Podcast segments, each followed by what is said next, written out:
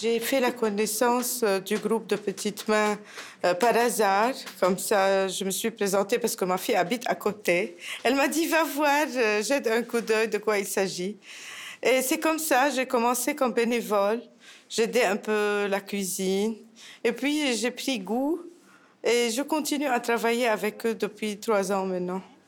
Il y a beaucoup d'amour, en tout cas, dans ce qu'on fait. C'est meilleur. Oui, Vous écoutez Bien d'entrée, le balado qui favorise l'inclusion en entreprise des personnes immigrantes. Je m'appelle Déborah Cherenfant. Aujourd'hui, nous sommes à l'organisme Petite Main, dans le quartier Villeray-Saint-Michel Parc Extension à Montréal. Cette entreprise d'insertion pour femmes immigrantes accueille des personnes comme Léna, 60 ans, arrivée ici il y a quelques années pour rejoindre ses enfants. Moi, mon histoire, c'est que j'ai émigré au Canada en 2020. Je suis libanaise et j'ai quitté mon pays suite à la destruction de la capitale. Il y a eu une forte explosion au port de Beyrouth qui a vraiment détruit toute notre capitale et notre économie. Moi, j'ai de toute ma vie travaillé. Je n'ai jamais arrêté de travailler. J'ai travaillé dans des banques, dans des sociétés. J'étais euh, assistante juridique. C'est pour ça que euh, je voulais à tout prix reprendre un travail. Mais quand je suis arrivée à Montréal, on m'a dit que tu devrais recommencer du début. C'est-à-dire, je devrais reprendre mes études de droit. Ce qui n'a pas été déjà, quand j'étais jeune, ça n'a pas été une affaire simple. Maintenant, je me suis dit, au fait, il te reste euh, quelques années avant la retraite, autant euh, faire un truc que, travailler dans ce que tu aimes. Et c'est ce que j'ai fait. J'aime cuisiner, voilà.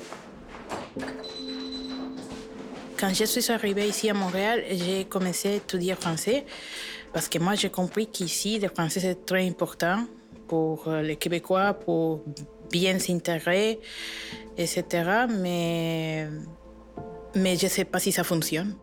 Juliette a 24 ans. Malgré les nombreux refus auxquels elle a fait face ces derniers mois, elle continue de chercher un emploi dans son domaine. À Colombie, euh, j'étudiais pour euh, me devenir développeur de jeux vidéo. Dans mon dernier travail, j'étais euh, project manager d'un euh, bootcamp de programmation pour euh, femmes. Ici, j'ai commencé à chercher du travail dans mon métier et j'étais rejetée euh, partout. à chaque fois que j'essaye de euh, envoyer mon CV et aller au rendez-vous pour euh, les interviews de travail, les employés me demandent si j'ai des expériences québécoises. Vraiment, je ne sais pas, mais les jeux vidéo, la programmation, les modélisations 3D et toutes les choses de TI, je pense que ça, ce sont des choses qui sont globales. Et je pense qu'il n'y a pas beaucoup de différence euh, entre euh, développer un jeu dans quelque part du monde Mon- ou à Montréal. J'ai recommencé mes études en programme de formation continue et c'est et pour euh, modélisation 3D euh, orientée à jeux vidéo. Je pense que ce sera plus facile de trouver travail euh, avec une formation d'ici.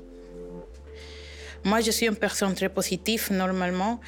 Je suis très proactive aussi. Et euh, parfois, c'est frustrant parce que tu fais tous les efforts possibles pour euh, bien compris la langue, bien compris les gens, bien compris l'environnement. Et à chaque fois que tu es positif, euh, il y a une pierre. de toute façon, il, y a les pierres dans les chemins de l'immigrant.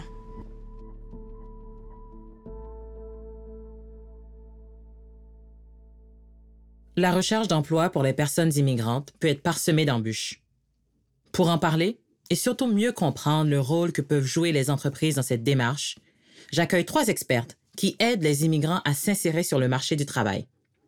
Avec moi aujourd'hui, Rosalie Dilolo, directrice du Centre Génération Emploi, Nisrine Aliaya, directrice générale du réseau des services spécialisés de main-d'œuvre, et Mariam Abdali, directrice adjointe de Petite Main, l'organisme où nous avons rencontré Léna et Juliette que vous venez d'entendre. Qu'est-ce que ça vous évoque, ces deux témoignages, mesdames? Nesrine, je commencerai peut-être par vous. Ce que ça m'évoque, en fait, euh, c'est beaucoup d'éléments. Vous m'avez vu prendre des notes. Donc, euh, en fait, la première chose à laquelle je pense, c'est la particularité du parcours migratoire qu'il faut absolument prendre en considération. Euh, L'enjeu euh, d'un retour aux études. Mm-hmm. L'enjeu de la reconnaissance des acquis et des compétences. Euh, le défi de l'intégration à la société d'accueil. La méconnaissance des ressources et l'accessibilité aux services. Rosalie, je vous voyais hocher de la tête. J'imagine que ça évoque les mêmes éléments chez vous. Oui, ce sont des, éléments qui, malheureusement, sont que trop communs euh, dans les parcours d'immigration. Euh, toute cette histoire d'expérience québécoise avant qu'on en ait. Euh, toute, cette, toute cette histoire, en fait, d'être québécois avant même d'avoir la chance de découvrir c'est quoi être québécois. Hmm. Euh, c'est surtout ça en ce moment qui m'habite, outre ce que Nisrine vient de dire. Mariam, ces témoignages ont été tournés chez vous, j'ai envie de dire, l'organisme que vous représentez. Est-ce que ce sont des éléments que vous entendez année après année qui reviennent et qui sont communs, comme Rosalie le dit? Absolument. Puis ce qui est bien, je trouve, c'est de leur donner l'opportunité justement de raconter leur histoire et d'aller chercher les gens qui sont en train de vivre les mêmes choses, mais qui sont isolés et qui se pensent seuls euh, là-dedans. Donc, euh, à Petite Main ou les organismes communautaires comme Petite Main, on est prêt à les accueillir et les écouter. En février 2018, au Québec, le taux de chômage des personnes nées au Canada était de 5,3 Pour la population immigrante, elle, arrivée il y a moins de cinq ans, ce taux était de 12,9 Même si avec le temps passé en sol canadien, le taux de chômage diminue, par exemple, il était de 7,1 chez les immigrants reçus il y a plus de 10 ans, les chiffres sont sans équivoque quand même. Les immigrants récents peinent à trouver un emploi alors que nous sommes en pénurie de main-d'œuvre. Mariam, comment peut-on expliquer ces chiffres? Et surtout, quelles sont les réalités auxquelles sont confrontés les nouveaux arrivants? OK. Si je vais chercher par l'expérience que nous, on, vit au quotidien à Petite Main, en accueillant les femmes euh, les plus euh, euh, marginalisées, celles qui sont les plus isolées, donc souvent l'intégration se fait au détriment du bien-être de la femme, qui est aussi le noyau de la famille. Donc euh, c'est difficile de- pour elle d'entamer comme nouvelle arrivante son intégration, que ce soit professionnelle ou sociale, quand il y a tout le défi de la famille, la, la conciliation euh, famille, travail, études à faire aussi. Donc souvent elles vont porter la famille sur leurs épaules et vont entamer leur intégration en second lieu. Euh, Rosalie, j'aimerais peut-être euh, vous euh, relancer là-dessus. Est-ce que c'est une réalité que vous voyez également à quel point c'est plus complexe pour les femmes immigrantes? On reçoit beaucoup plus de femmes que d'hommes dans nos services. Oui, effectivement, ça c'est historiquement. euh, et oui, euh, les femmes, surtout nouvellement arrivées, subissent euh, un taux de chômage plus élevé que euh, leurs conjoints la plupart du temps. Euh, là où j'irais peut-être plus loin, moi, par rapport à, la- à, cette, à cet écart ou à cette disparité, peut-être pas juste pour les femmes, mais aussi pour les personnes immigrantes nouvellement arrivées en général. Mais, mais je dirais que il y a une partie un peu des deux côtés. Il y a la partie de la personne qui arrive dans un nouvel environnement où elle n'a aucun référent euh, et qui doit apprendre ce nouvel environnement-là et se créer des nouveaux référents. Et il y a la partie de la société d'accueil, des employeurs et des autres euh, membres de la société euh, et la pensée qu'on a de la personne immigrante nouvellement arrivée, de sa place dans notre société, de sa place dans le marché du travail. Euh, outre le fait qu'on, si on ne reconnaît pas l'expérience et les acquis étrangers, c'est peut-être dû à la façon dont on pense justement ces acquis, ces expériences-là et ce qu'elles valent. Oh, il y a beaucoup de niveaux et de nœuds à défaire dans ce que vous dites, Rosalie. Puis Nisrine, j'aimerais vous, vous entendre là-dessus. C'est quoi la pensée qu'on a généralement des personnes immigrantes nouvellement arrivées? Comment est-ce qu'on les perçoit, on les voit? Moi, j'irais plus dans le sens de comment eux-mêmes se perçoivent aussi. Parce qu'il y a comme un gros défi d'adaptation. Vous savez, on a, ce qu'on appelle le- la courbe, le défi de l'adaptation. Les personnes, quand elles arrivent ici, en général, euh, et surtout les immigrants économiques euh, qu'on appelle les résidents permanents, parce qu'on va pas aller dans les autres statuts normalement, Euh, cette courbe de défi d'adaptation commence par le fait qu'on a rêvé le Québec, on a rêvé le Canada, on est arrivé au Québec, on est arrivé là où on est supposé être heureux. Donc, il y a cette grande phase de lune de miel que les gens pensent comme on va être heureux, euh, tout va bien se passer. Avec tout ce qu'il va autour, ben, la réalité les rattrape très vite. Hmm. Les économies fondent comme neige sous le soleil. Et euh, après ça, ce qui se passe, c'est que les gens vont être en mode choc. J'ai plus d'argent, on m'a choisi, et je parle en leur nom, pour mes compétences et mes qualifications. Je ne trouve pas de travail à la hauteur de mes compétences. On est dans un marché où la rareté de la main-d'œuvre et la pénurie de la main-d'œuvre emmènent les, gens à avoir beaucoup, beaucoup d'emplois, de possibilités d'emploi. Mais est-ce que ces emplois sont en lien avec leurs qualifications? Ça, c'était une autre question. Ensuite, la personne, quand elle va tomber dans cette courbe-là, là où le rôle des organismes communautaires est très important, c'est justement de pouvoir les rattraper avant qu'ils n'aillent dans des, euh, des sphères beaucoup plus critiques et que le choc culturel ne prenne pas toute la place par rapport à la vraie vie. Et c'est à ce moment-là qu'il faut que eux remobilisent leurs ressources et se vers une destination bien définie et que les organismes puissent les accompagner dans leurs différentes sphères d'intégration socio-professionnelle. Et j'ajoute le mot socio parce que la personne immigrante n'est pas juste un employé. Elle est tout ce qui vient avec. Et dans chacune de ces personnes-là, il y a un humain qui subit une immigration ou qui vit une immigration ou qui se développe aussi.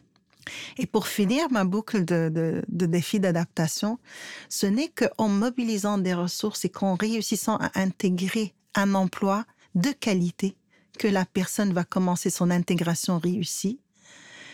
Et l'intégration réussie n'est pas suffisante parce qu'on vise l'inclusion. Je vois des réactions euh, physiques à cette phrase. Mariam, j'ai terminé avec vous là-dessus.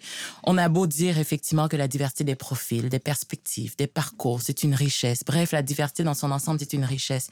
Mais comment est-ce qu'on fait valoir cet élément concrètement auprès des employeurs? Hum.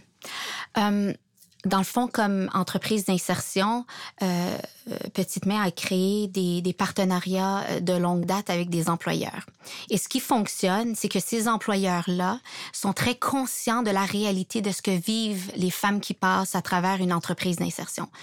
Euh, donc, ce qui fonctionne, c'est de rendre euh, l'employeur, euh, de lui donner une part entière de, cette responsabilité d'intégration de, de, la personne, mais aussi de lui montrer à quel point la diversité des pensées, la diversité des cultures peut être une richesse dans son entreprise.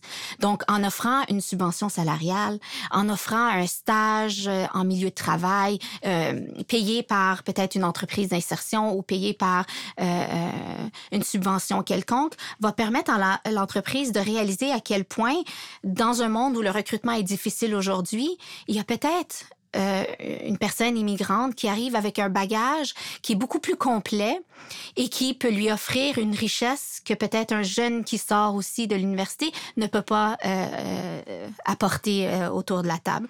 Alors, Nisrine, j'aimerais vous demander, est-ce que qu'est-ce que vous diriez à un employeur qui est face à cette responsabilité-là? Est-ce qu'ils sont conscients de la responsabilité qu'ils ont? Euh, mais dans le fond, moi, je vais te répondre autrement. Je vais te dire tout simplement qu'on a beaucoup préparé les personnes immigrantes et qu'on a oublié de préparer la société d'accueil. Hmm. Et euh, dans cette préparation de la société d'accueil, il y a beaucoup de volets à prendre en considération. Comment un employeur écrit-il son offre d'emploi?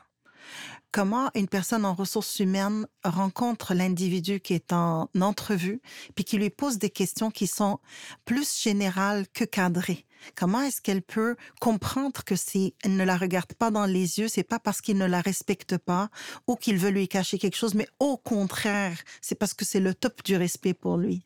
Euh, comment est-ce qu'on va préparer nos, nos milieux professionnels à accueillir la personne immigrante? Il ne suffit pas que ce soit une volonté du gestionnaire. J'ai besoin des personnes immigrante parce que je dois avoir mes chiffres, parce que je dois performer, parce que je dois faire fonctionner mon entreprise. Comment on prépare le, le chantier pour que mes employés au complet soient prêts à l'accueil de cette diversité culturelle?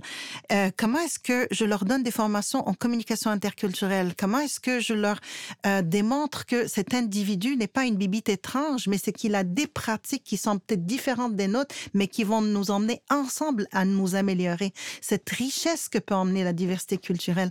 Il faut surtout pas oublier que la personne, d'un des enjeux les plus gros de la diversité culturelle, justement, c'est euh, le, le, manque de repères de la personne immigrante. Hmm. Donc, donnons-lui des repères pour qu'il puisse se situer. Hmm.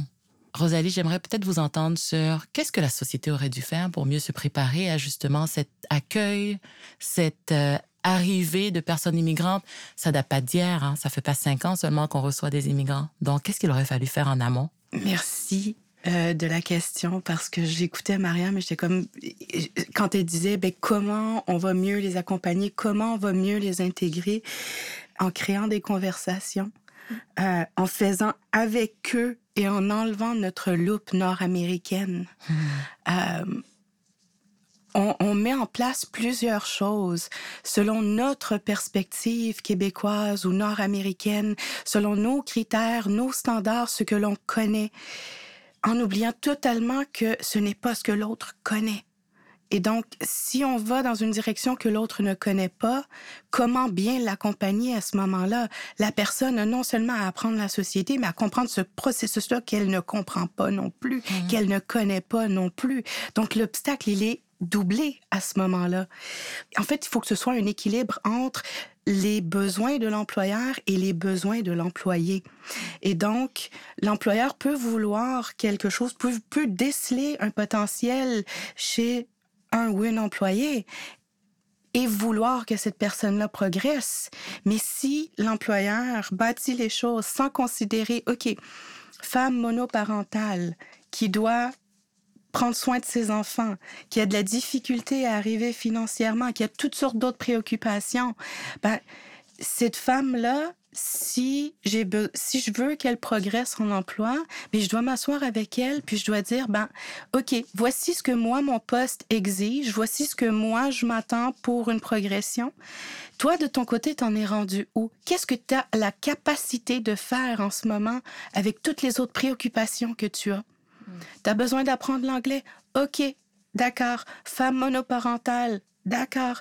Je vais m'assurer que ces cours d'anglais, elles les prennent pendant les heures pendant ces 35 heures, exactement, et non pas en soirée. Parce qu'en soirée, elle doit s'occuper de ses enfants. Faut qu'elle aille récupérer. Exactement. Un horaire flexible pour qu'elle puisse quitter. Exactement, voilà. Donc la personne peut vouloir progresser dans son emploi, mais elle a besoin qu'on s'attarde à développer ses compétences, de la manière que l'entreprise en a besoin et au rythme qui convient à la personne. Cet éveil-là, Mariam, est-ce que vous pensez que les employeurs sont rendus là à comprendre que euh, on le dit à des personnes immigrantes? Là, on se dit que c'est une responsabilité partagée. Donc, les employeurs doivent aussi prendre leur part de, euh, de, leadership, j'ai envie de dire, dans cette conversation-là que Rosalie mentionne qu'on doit avoir. Mais est-ce que c'est un réveil, un éveil euh, qu'elles sont prêtes à, avoir à ces entreprises-là? C'est vraiment aller chercher par les émotions, je dirais, puis euh, avoir une conversation réelle pour euh, donner une première chance à une personne. Puis après ça, c'est bâtir sur les compétences que cette personne-là va démontrer. Parce qu'on se cachera pas aujourd'hui, en tant qu'employeur, dans le communautaire, c'est difficile d'embaucher. Mm-hmm. Donc, euh, pour nous, c'est de donner cette première chance-là euh, auprès de, de, la clientèle qu'on reçoit, puis de donner l'exemple, puis après ça, de, de porter la voix de ces personnes-là qu'on a intégrées, puis des histoires à succès qu'on partage aujourd'hui. Qui vont permettre aux gens de voir de, de, façon réaliste et réalisable ce qu'on est capable de faire avec ces, ces personnes qu'on accueille au Québec pour euh, nous amener un pas plus loin. Comment est-ce que vous leur passez le message concrètement de justement se préparer, de se donner ce temps-là à court terme? Parce qu'à moyen long terme, ça va être payant pour eux. Est-ce que c'est un c'est une conversation facile à avoir et surtout un, message? C'est absolument pas une conversation facile à avoir. Comment on les amène là les euh, employeurs concrètement à comprendre? Ça prend du temps pour semer la graine et la faire germer dans le cerveau des gestionnaires, dans le cerveau de la culture organisationnelle. Ça prend du temps. Ça prend de l'effort. Créer ces espaces de conversation-là avec les employeurs aussi. Euh, il y en a qui ont un manque d'expérience, un manque de savoir par rapport à la réalité des personnes immigrantes et qui n'ont pas le réflexe de se mettre dans, le, dans les souliers de l'autre. Mais quand on les éveille à cette réalité-là, là, ils vont comme, oh, ok, d'accord. Hmm. Une chose euh, dernièrement qui fonctionne beaucoup, c'est en fait de prendre la personne immigrante dans son entièreté et de faire voir l'humanité de la chose à un employeur là où j'ai eu personnellement plus de succès avec les employeurs que l'on côtoie au Centre Génération Emploi, c'est lorsque je leur parle justement d'un peu ce que Nisrine nous contait la personne qui arrive avec tous ses rêves, toutes ses attentes, tous ses, ses, espoirs de pouvoir avoir une bonne vie, un emploi décent et de pouvoir prospérer économiquement dans notre pays, dans notre province. Et les employeurs se rendent pas compte que à court terme, ils sont perdants s'ils n'investissent pas de ce temps-là envers les personnes qui ont besoin de s'adapter. Que ce soit à leur milieu de travail spécifique à l'entreprise ou au milieu de travail québécois, point à la ligne. Les employeurs y gagnent au moyen et long terme s'ils investissent. Et la preuve est là. On parle d'un taux de rétention de 5,2% plus élevé.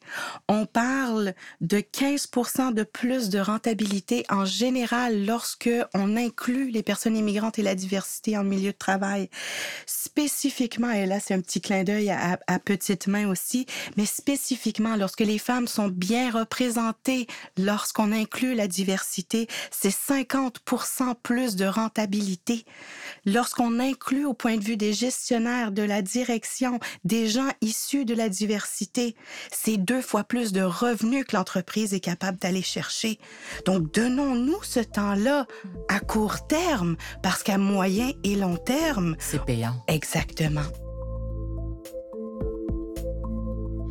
Merci beaucoup, Rosalie Dilolo, Nisrine Aliaya et Mariam Abdali d'avoir partagé votre point de vue. Un grand merci aussi à Léna et à Juliette de nous avoir raconté leur expérience en recherche d'emploi. Dans notre prochain épisode, nous verrons comment l'équité, la diversité et l'inclusion sont désormais des conditions incontournables pour créer un climat favorable pour tous les travailleurs. Billet d'entrée est présenté par la Ville de Montréal avec le soutien financier du gouvernement du Québec et produit par l'agence Sidley. Je m'appelle Déborah Cherenfant et je vous remercie d'avoir été des nôtres. À la prochaine.